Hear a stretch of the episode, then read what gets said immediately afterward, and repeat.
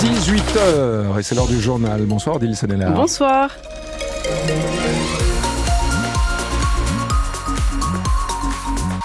D'abord, Odile, un coup d'œil sur ce ciel. Euh, fin d'après-midi, sous les nuages toujours, et cette nuit fraîche. Exactement. Euh, les, la couche nuageuse toujours euh, bien présente, avec attention, cette nuit également la formation de bandes brouillard par endroits. Effectivement, des températures qui plongent hein, jusqu'à moins 3 degrés oh. attendus cette nuit. On est en dessous des normales de saison. Demain matin, des nuages présents le matin, et puis le soleil qui va l'emporter au fur et à mesure et qui va dominer toute l'après-midi, avec des températures maximales qui là aussi vont rester très fraîches comprise entre 0 et 4 degrés. Et on commence au deal avec la réponse à cette question. Le LOSC pourra-t-il disputer son match comme prévu ce soir? On l'a pris à l'instant avec Sylvain. Et ce sera donc oui, les Docs qui sont en Slovénie pour affronter dans 45 minutes le club de Ljubljana pour le compte de la cinquième et avant-dernière journée de la phase de poule de la Ligue Europa Conférence. Sauf qu'il a plu énormément ces dernières heures sur la capitale slovène, au point qu'on s'est demandé si le match pourrait bien avoir lieu. Euh, Sylvain Charlet, vous êtes donc sur place, c'est vous qui allez nous faire vivre le match en direct tout à l'heure. Et donc, Sylvain, on vient d'apprendre que oui, le match va se jouer. Oui, c'est ce que l'on disait à l'instant avec Philippe. Weekend play, ce sont les mots qui ont été prononcés par l'arbitre anglais Sven Jablonski avec un meilleur accent que le mien. C'est l'arbitre de la rencontre il y a de cela un petit quart d'heure. Il est venu observer une dernière fois la pelouse avant de prendre sa décision, avant l'échauffement de joueurs. Donc vous l'avez dit, la pelouse est gorgée d'eau. Il pleut sans la moindre interruption depuis hier soir 23 heures sur Ljubljana. Alors malheureusement, la pelouse du club de l'Olympia Ljubljana ne dispose pas d'un système de drainage suffisamment performant comme c'est le cas par exemple dans les clubs de Ligue 1. Les dirigeants slovènes ont donc décidé d'utiliser le bon vieux système D et je vous promets ça vaut le détour. Depuis une petite heure, de nombreux salariés et sympathisants du club utilisent des serviettes blanches afin d'époger un maximum d'eau, cette eau qui a pris ses quartiers sur la pelouse du Stadion Sodice. Et donc le LOSC va disputer cette rencontre dans des conditions très compliquées. Lucas Chevalier vient par exemple de commencer son échauffement, le gardien lillois. Il sera titulaire dans une équipe avec plusieurs titulaires sur le banc, David Alexandro et Gomez.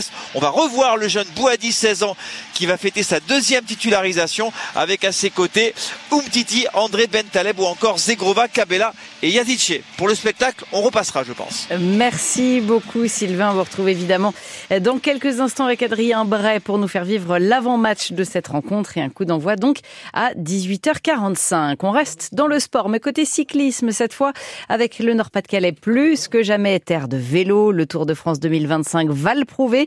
Les trois premières étapes de ce tour ont été dévoilées ce matin en préfecture du Nord.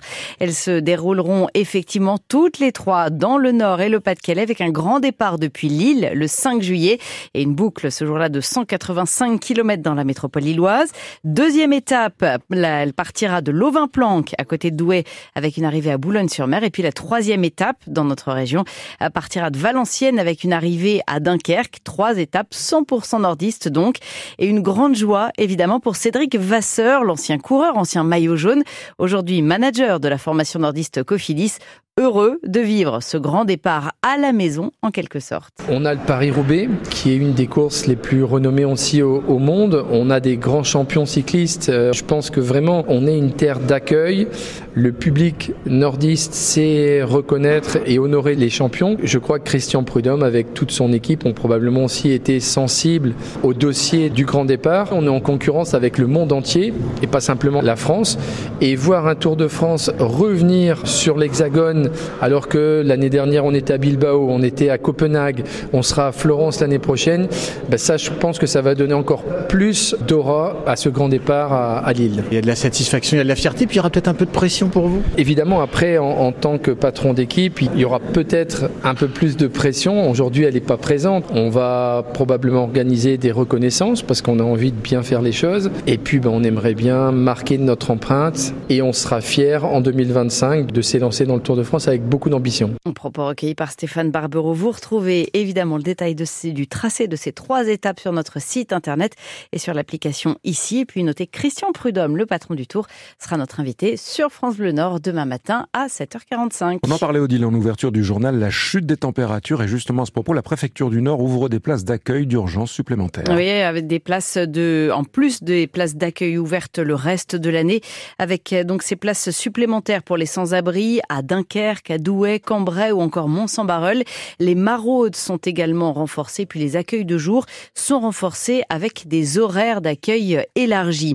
La chute des températures également à l'origine de l'évacuation de plusieurs camps de migrants sur le littoral ce matin à Calais ainsi qu'à Mardic et Lone Plage à côté de Dunkerque. Selon les autorités, 1244 migrants ont accepté d'être mis à l'abri, envoyés pour la plupart vers des CAO, des centres d'accueil et d'orientation à travers toute la France, les centres de notre région étant déjà pleins. Écoutez Jacques Billon, le préfet du Pas-de-Calais. Nous avons fait le choix euh, de faire appel à la solidarité euh, nationale pour euh, démultiplier hein, ces possibilités de, mise à l'abri. Et je rappelle que cette mise à l'abri s'avérait absolument indispensable pour mettre fin aux conditions indignes, conditions difficiles de vie des, migrants, accentuées ces dernières semaines par les précipitations importantes que le département a, connues. Vous savez que nous avons eu de fortes demandes tout au long de ces dernières semaines pour obtenir des mises à l'abri, d'où la saturation des, de tous les centres du Pas-de-Calais et le besoin de faire appel à cette solidarité nationale. Le trafic des TER sera légèrement perturbé demain en raison d'un mouvement social, annonce la SNCF, mais avec des perturbations plus importantes sur le littoral. Il n'y aura aucune circulation de TER entre Calais et Dunkerque. Trois allers-retours seront proposés dans la journée euh, dans des quarts de substitution. Et puis sur l'axe Hasbrook-Calais-Boulogne, la circulation sera normale la journée, mais il n'y aura plus aucun train en circulation à partir de 18h20. Emmanuel Macron salue la libération d'un otage franco-israélien. Et une grande joie que je partage avec sa famille et tous les Français, a réagi le chef de l'État après l'annonce de la libération de deux otages aujourd'hui, parmi lesquels la franco-israélienne Mia Shem, libérée et remise à la Croix-Rouge, la jeune femme de 21 ans qui participait au festival de musique ciblé le 7 octobre dernier par des commandos du Hamas. Et puis on a appris aujourd'hui le décès de Shane McGowan, le chanteur des Pogs, décédé à l'âge de 65 ans des suites d'une longue maladie selon son épouse. Les Pogs ce groupe fondé en 1982, groupe de punk celtique connu, connu notamment pour ce titre.